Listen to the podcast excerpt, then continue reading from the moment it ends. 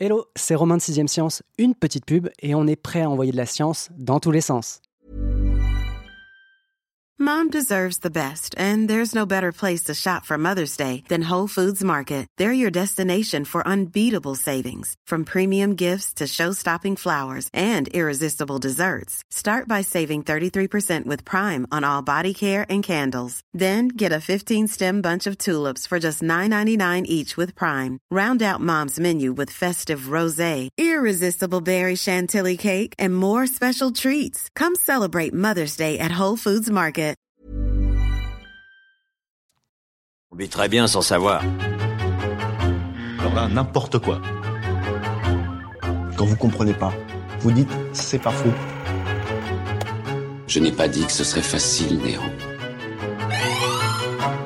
C'est pas simple, mais j'ai compris. Bien. Je crois qu'on va bien s'amuser tous ensemble. Sixième Science, un podcast 20 minutes et science et avenir. Elle est bien, mais je voyais de la pierre, moi. C'est pas désagréable, le bois. D'autant que là, je vous ai mis de la qualité. Hein. Notre nouvelle maison. Oh, la maison bâtard Bon, Impala Corvée de bois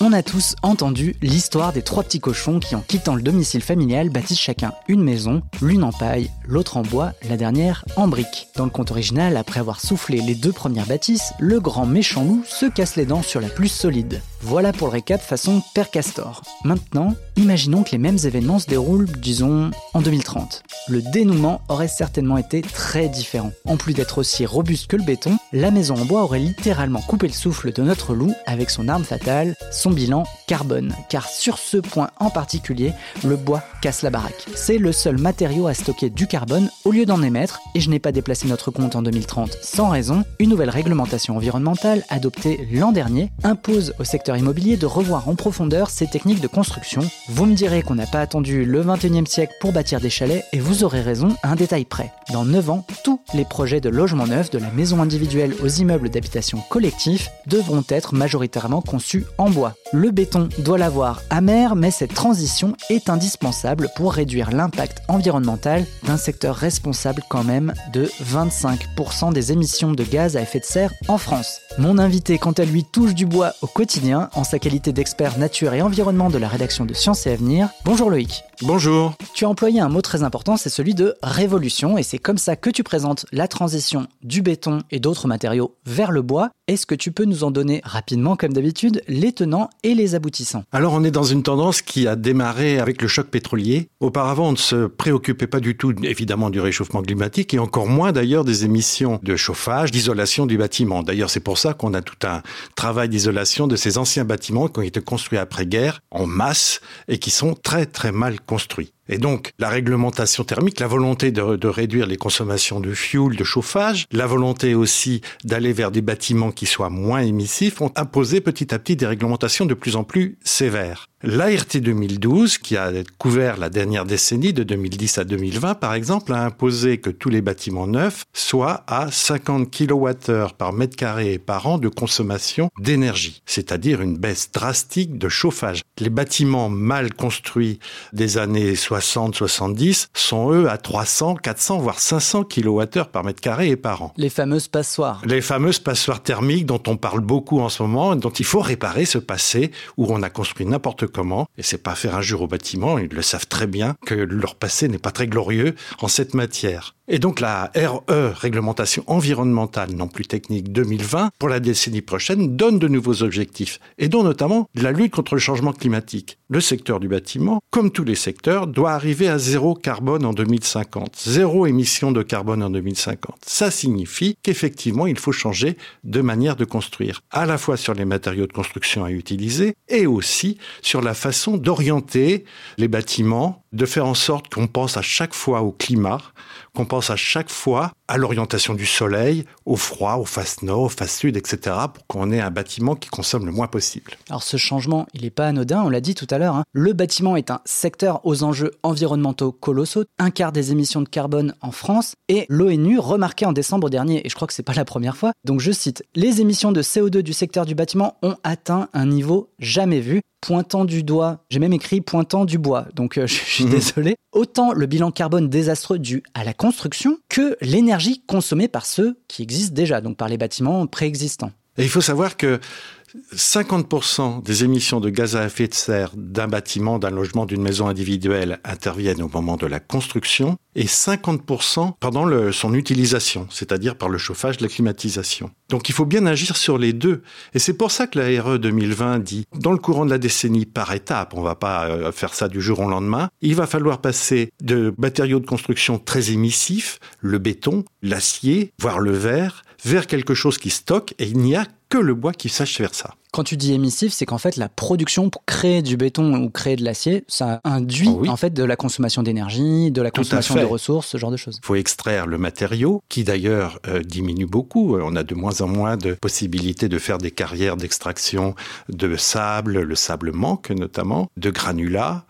Et euh, ces matériaux sont très difficiles à transformer sur toute leur chaîne de fabrication. Le ciment demande d'énormes quantités d'énergie, même si le secteur du ciment fait toute une évolution vers le zéro- carbone lui aussi. Tout ça, ajouté les uns aux autres, font que les bilans montrent qu'une maison individuelle, par exemple, traditionnelle, est à 440 kg de CO2 par mètre carré, alors qu'une maison au bois, dans la mesure où on utilise un matériau qui, toute sa vie, a stocké du CO2 grâce à la photosynthèse par ses feuilles, eh bien, ce, ce CO2, lui, va rester stocké dans la maison et ne sera pas relargué sinon en fin de vie. Et encore, la fin de vie, on peut recycler le bois pour un autre usage. Hmm. Est-ce qu'il y a des pays, enfin c'est vrai que là euh, la France fait un grand pas Hmm. de ce côté-là, mais est-ce qu'on suit l'exemple de certains pays? Alors c'est vrai que spontanément on va penser aux pays nordiques hein, Hmm. qui sont souvent en avance. Alors, on est dans une situation étrange parce qu'effectivement, on fait partie de ces régions qui ont privilégié le béton plutôt que le bois. Ça se comprend sur le pourtour méditerranéen pour des raisons thermiques. Le bois n'est pas assez isolant.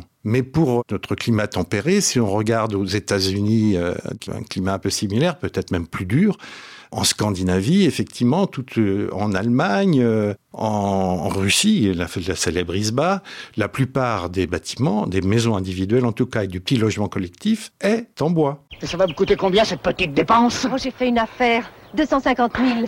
Quoi? Sans les fondations.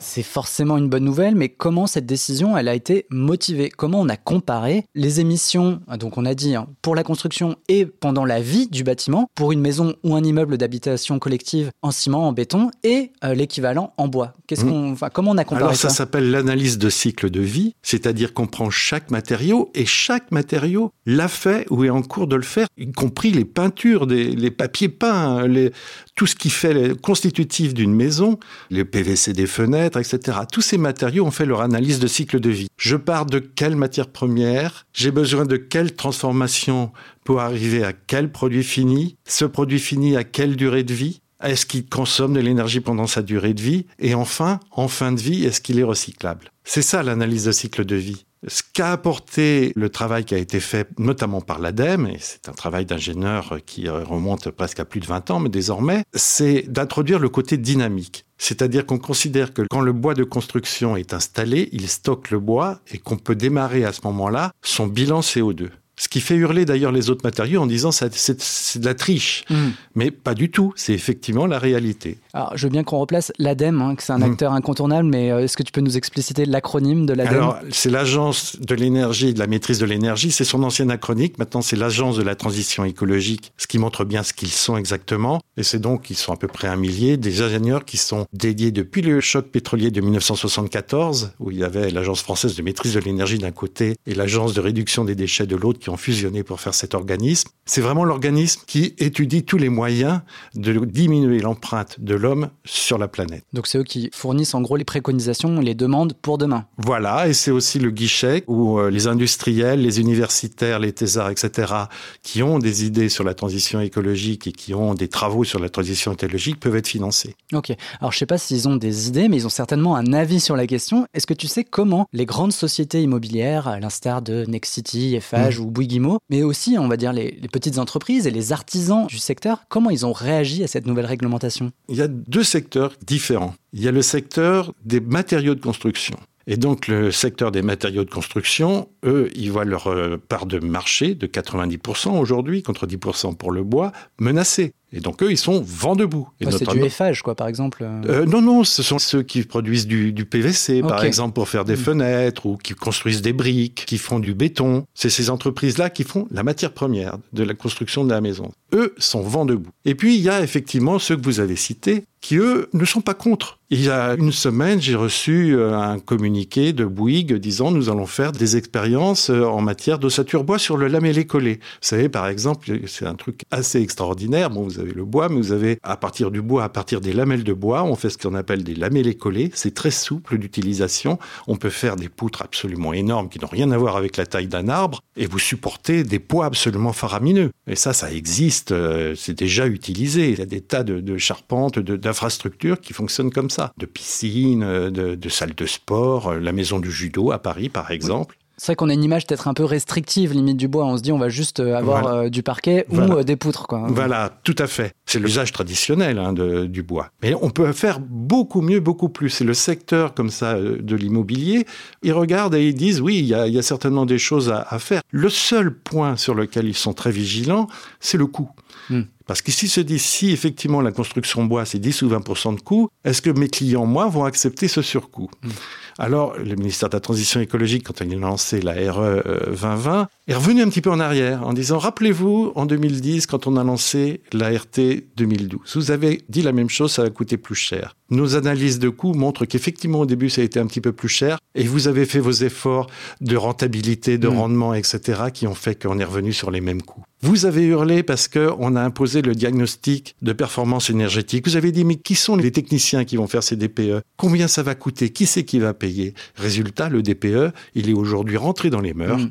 Et ce n'est plus une question. Et donc le pari, c'est qu'effectivement, en 2030, quand on regardera les questions qu'on s'est posées en 2020, on se dira, mais en fait, on sait vraiment faut laisser le temps en fait que les choses se standardisent. Voilà, voilà, qu'il y ait le poids de l'habitude, le poids du fonctionnement euh, quotidien, la régularisation des relations entre les acteurs, la formation. Il va falloir former des gens. Mm. Il va falloir que des gens aussi changent de métier, mais ça, bon, euh, c'est l'histoire de toute l'histoire de la technologie. Il y a quand même pas mal de savoir-faire. C'est vrai que tout à l'heure, je parlais des phages, mais je voulais dire Lafarge, je pense, mm. Pour les fournisseurs de matériaux. Mm. Alors, c'est vrai que eux, bon, j'imagine qu'ils mm. s'apprêtent un peu à vivre une crise euh, assez conséquente, mais on va dire que pour tous les artisans et ouvriers du bâtiment, basculer de construction à une grande majorité à base de béton à d'autres constructions avec du bois, c'est quand même une ah, sincère remise en question. Hein. C'est une remise en question. C'est pour ça que la profession, euh, notamment, on peut aller voir du côté du site Adiv Bois, ADIV Bois, ça représente euh, l'ensemble de la formation de la construction bois, hein, Div Bois. En janvier, euh, se sont engagés à un certain nombre d'objectifs à 2030, dont celui de la formation, évidemment. En tout cas, c'est une petite parenthèse, mais c'est vrai que ça peut être un secteur intéressant pour des personnes qui sont en recherche d'emploi, de se dire qu'il y a des choses et il y aura des choses à faire d'ici 2030 dans le monde du bois. Alors, de la forêt jusqu'à la maison, il y a des tas de métiers qui vont se révéler. Ça, c'est sûr. J'ai envie de voir des arbres. J'ai envie de l'entendre chanter les oiseaux. Revenons sur le matériau qui nous intéresse, c'est le mm. bois, on, ne va mm. pas arrêter de le dire. Sa grande force, c'est que c'est le seul, à notre connaissance, à stocker du carbone plutôt que d'en émettre. Concrètement, qu'est-ce que ça signifie et comment ça se matérialise en quelque sorte? Eh bien, qu'est-ce que c'est qu'une plante? Une plante, c'est un être vivant dont la seule façon de capter l'énergie, c'est par ses feuilles, par la photosynthèse, grâce au rayonnement solaire. Elle va utiliser le carbone de l'air, le fameux CO2, pour le transformer en sucre. Et ce sucre, pour les arbres, sont transformés en lignocellulose, mais tout ça, c'est des chaînes de carbone.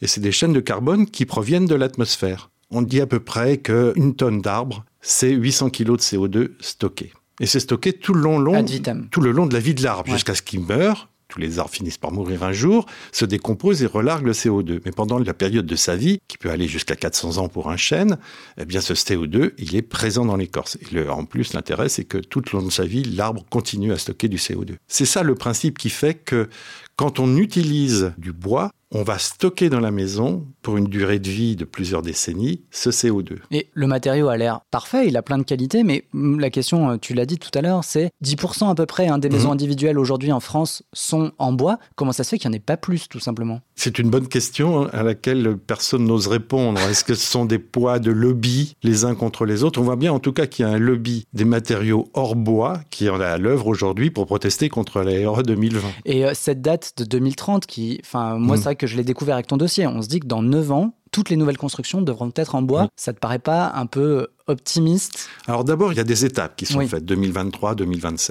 Deuxièmement, nous sommes sur la construction neuve. Et la construction neuve, c'est 1% simplement tous les ans de renouvellement du, parc, d'augmentation du parc. C'est 1% seulement. On parle bien du logement neuf, donc une petite partie. Ceci dit, on commence en 2020, mais avec 1% tous les jours, on va s'apercevoir qu'en 2050, 25% des maisons seront en bois. Ouais, c'est vrai que ça va prendre son temps, mais ça aura un impact. Exactement. Il y a aussi la part de la reconstruction qui va aussi intervenir, mais qui aussi représente assez peu. Quoi.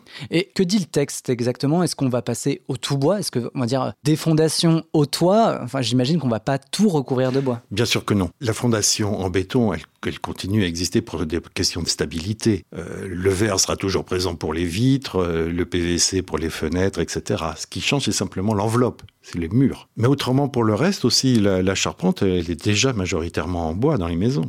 Et du point de vue de la durée de vie, de la solidité ou même de la résistance aux éléments, est-ce que le bois est compétitif face à des matériaux, on l'a dit, plus employés comme le béton? Alors, le bois, comme tous les matériaux de construction, sont testés en laboratoire. Mmh. C'est le CSTB qui s'en occupe, notamment. CSTB euh, le Centre scientifique et technique du bâtiment. Super, merci. Voilà, eux, c'est les ingénieurs qui sont, dont le métier justement est d'étudier et de tester tous les matériaux. Des matériaux nouveaux de construction, il en arrive tous les ans euh, sur le marché. Et notamment, ils se sont intéressés évidemment au bois et ils ont fait les mêmes tests de résistance, de résistance au feu, de solidité, de vieillissement dans le temps, etc. pour trouver que le bois a passé tous les tests avec euh, succès. Même sur le feu Même sur le feu. En fait, on s'aperçoit que c'est la surface simplement des incendies qui brûle. Le cœur ne brûle pas. Et ce qui est important dans toute la réglementation feu, c'est pas tellement que la maison disparaisse, c'est que les pompiers aient le temps d'intervenir. Donc c'est un temps de résistance à l'embrasement général. Sachant qu'en plus que ça soit du bois ou du béton, ce qui brûle dans un incendie, c'est plutôt les, revêtements, les meubles. Bon, c'est une question qui est de plus en plus capitale aujourd'hui, c'est celle de l'isolation sur une planète où il fait de plus en plus chaud. Qu'est-ce que le bois propose par rapport à la concurrence? Alors le, le bois, comme pour le béton aussi, recouvert d'isolant. Là, on est dans la même problématique, c'est-à-dire qu'il y a une enveloppe.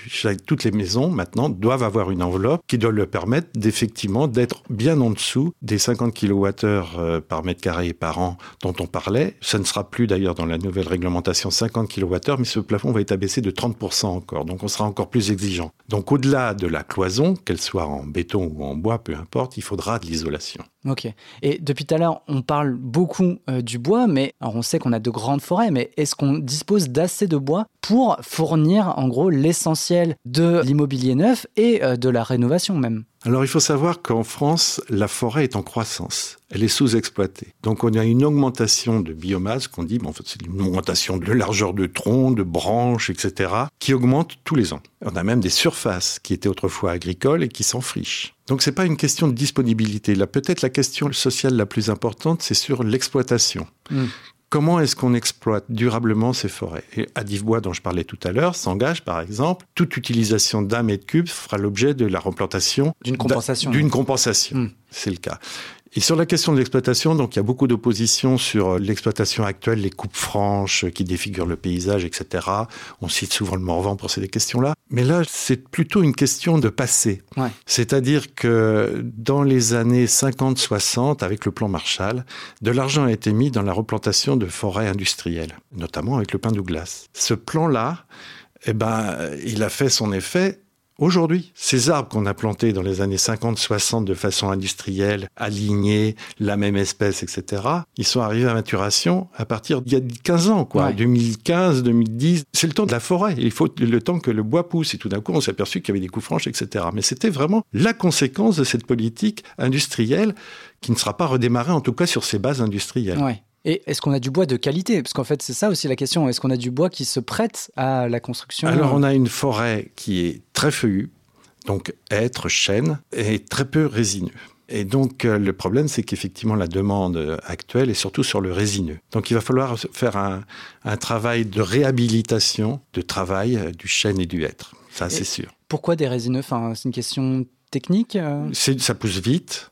Et c'est plus facile à travailler pour les machines. C'est une question de machine aussi. Ah, c'est sûr que les morceaux de bois, ça n'a pas dû te ruiner. C'était un Mikado, connard On a compris, on change les matériaux de construction, on passe au bois, on conserve quand même un petit peu de béton. Mais est-ce qu'il ne faut pas revoir autre chose dans nos maisons, comme le système de chauffage par exemple, qui est lui très énergivore encore?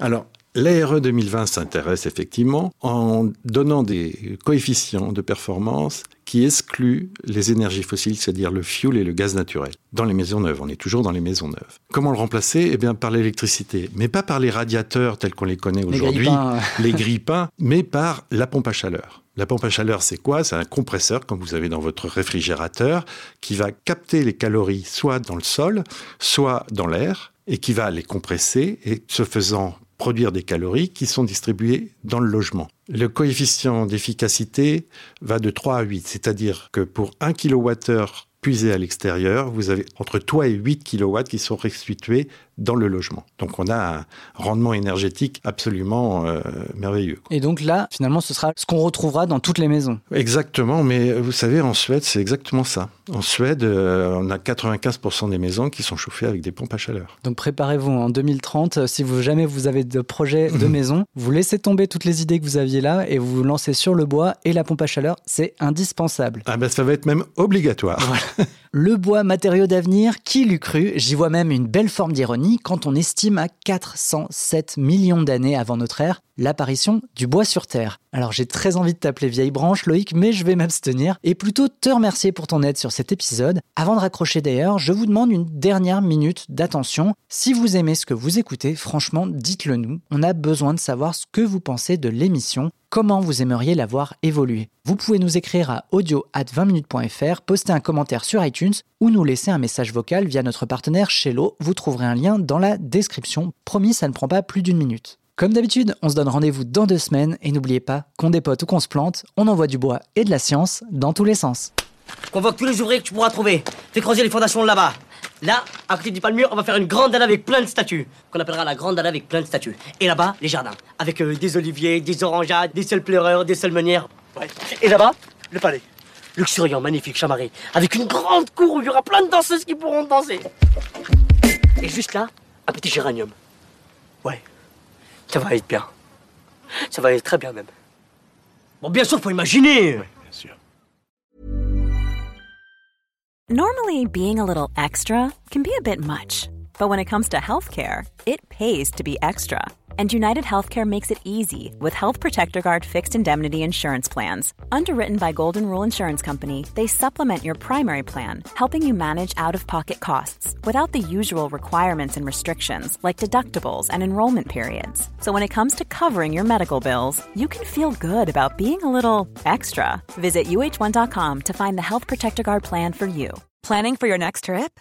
Elevate your travel style with Quince. Quince has all the jet setting essentials you'll want for your next getaway, like European linen, premium luggage options, buttery soft Italian leather bags, and so much more. And is all priced at 50 to 80% less than similar brands.